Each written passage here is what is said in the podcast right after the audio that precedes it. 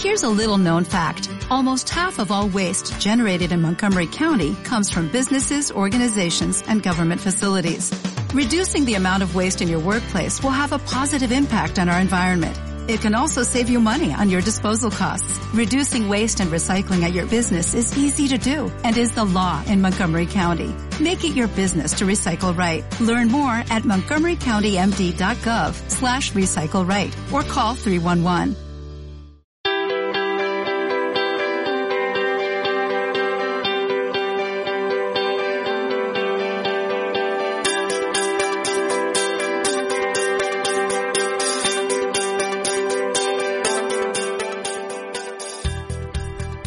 Buenos días y bienvenidos a Turismo Real, el programa de radio que te hará descubrir la belleza natural de Ciudad Real y sus pueblos.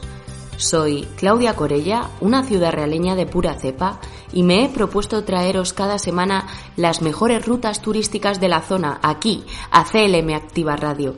¿Estáis preparados para disfrutar de nuestra maravillosa tierra como es debido? Comenzamos.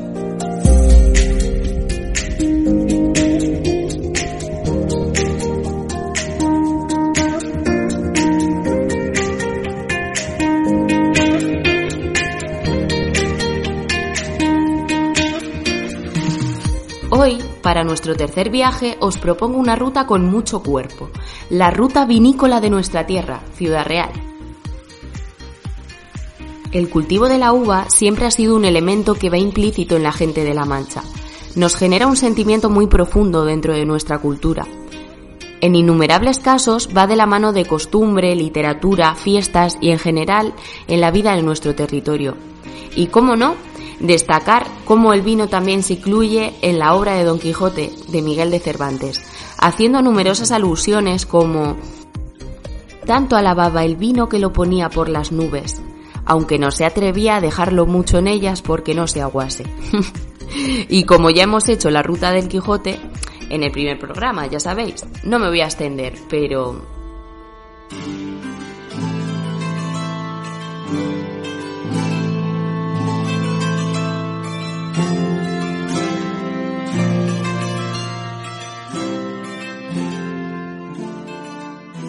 quiero volver al momento en el que Don Quijote protagoniza el capítulo 35, uno de los pasajes más conocidos de la novela.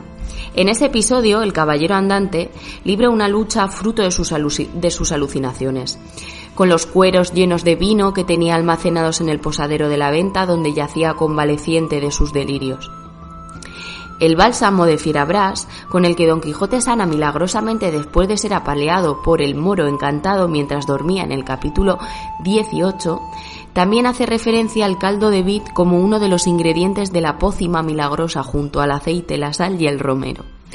Sin embargo, el caballero de la triste figura no aparece en ningún momento como consumidor de vino, porque no era propio de caballeros andantes.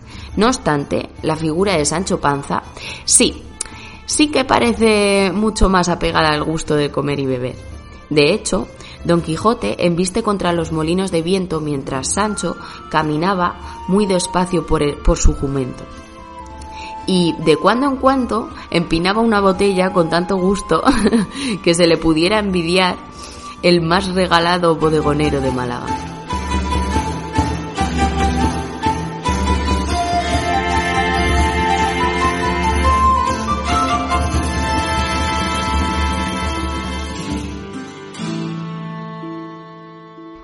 Y en un pasaje posterior, cuando Don Quijote y Sancho se encuentran con los cabreros, relata Cervantes cómo Sancho callaba y comía bellotas y visitaba muy a menudo el segundo zaque, odre pequeño, que porque se enfriase el vino lo tenía colgado en un alcornoque. Sé que han cambiado mucho las cosas desde que Cervantes escribiera su Quijote y hoy en día el vino ha generado una cultura popular universal donde no es tanto cosa de Sancho, los orígenes documentados de la vinicultura en Castilla-La Mancha datan de los siglos XII y XIII tras la repoblación de estas tierras en plena reconquista, pero también se dice que las viñas manchegas se remontan a época romana. Alcanza su máxima expansión a partir de 1940, debido a la implantación de numerosas cooperativas vinícolas en toda la región. La viticultura es eh, además la principal actividad económica de numerosos municipios y el clima es uno de los grandes factores que hace posible este milagro del vino. Porque claro, con este clima continental seco a 80%, como no íbamos a tener este tan preciado vino, las viñas gozan de más de 2.500 horas de sol.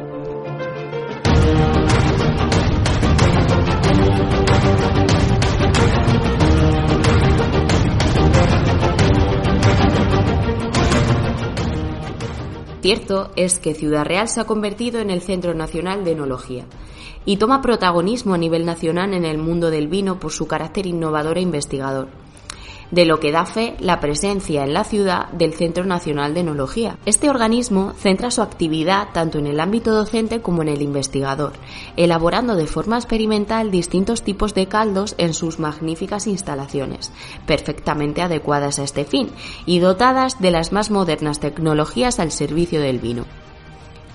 Y para no quedarnos atrás, he preparado un repasito de los tipos de vinos y sus variedades. A ver qué os parece. Pues para empezar, hablaremos de tinto o blanco. ¿Y tú? ¿De qué eres? Como variedades blancas podríamos tener Airén, Viura o Macabeo, Chardonnay, Sauvignon Blanc, Verdejo, Moscatel o Bunois.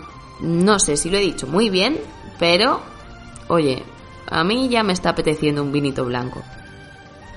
Y como variedades tintas tenemos Cencibelo Tempranillo, Garnacha, Moravia, Cabernet, Chavignon, Merlot, Syrah y Petit Verdot. Y si se habla de vinos, siempre tendremos donde elegir, porque contamos con numerosos tipos. Vinos jóvenes, que deben ser consumidos en un periodo no superior a nueve meses desde su elaboración. Vinos tradicionales, cuya vida natural es comparable a cualquier otro vino de crianza, aunque su conservación ha sido realizada en depósitos o en tinajas.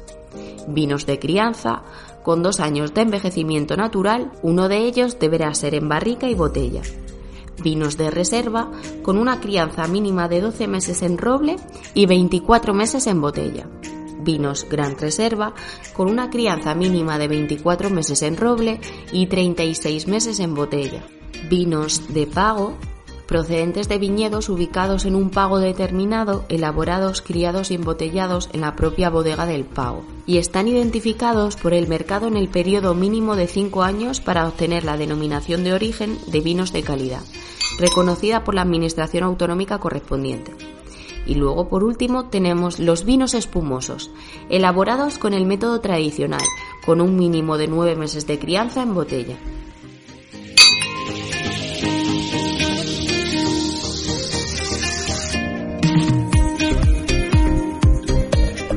Y ahora, después de toda esta información vinícola, nos queda lo mejor, comenzar nuestra andanza en el corazón de la ciudad y disfrutar de un buen vinito y la suculenta gastronomía de nuestra tierra. Pero claro, si vamos al querido centro de Ciudad Real, antes me gustaría que fuésemos a un par de lugares que son la antesala a disfrutar de nuestro elixir de viña.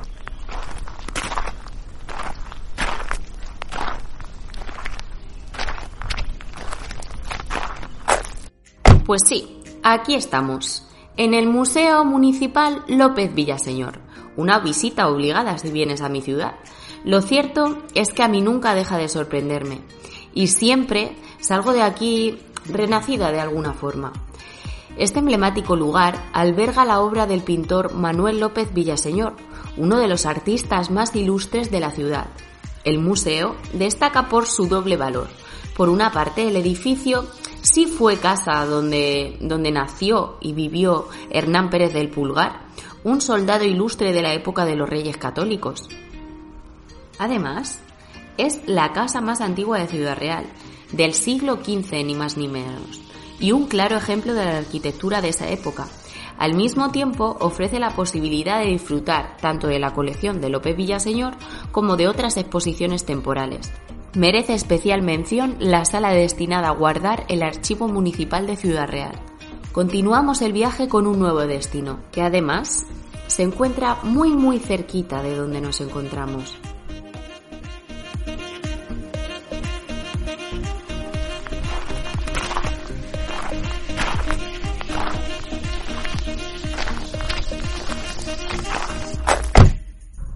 La Catedral Santa María del Prado, Junto al Museo López Villaseñor se levanta esta catedral, que aún conserva a sus pies la Puerta del Perdón y su bello rosetón del siglo XIII, resto de la anterior iglesia de Santa María situada en el mismo lugar.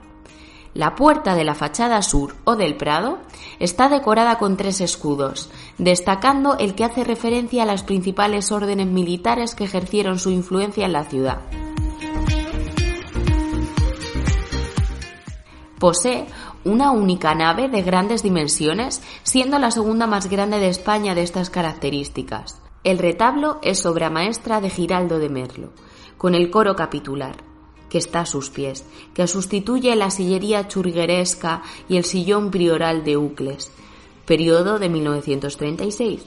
A la izquierda de la nave se abre la capilla del Santísimo y frente a esta capilla penitencial anterior capilla del Sagrado Corazón de Jesús, bajo el coro alto, a la izquierda, está la capilla de la Virgen de los Dolores con el retablo barroco del siglo XVI.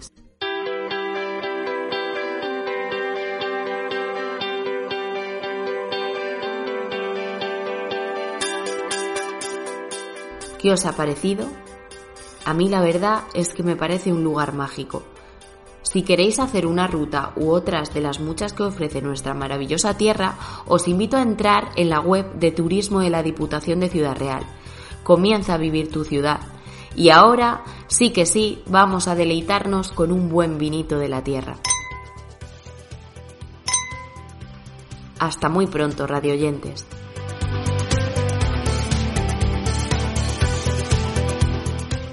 Y en el próximo Turismo Real no te pierdas nuestra ruta de astroturismo.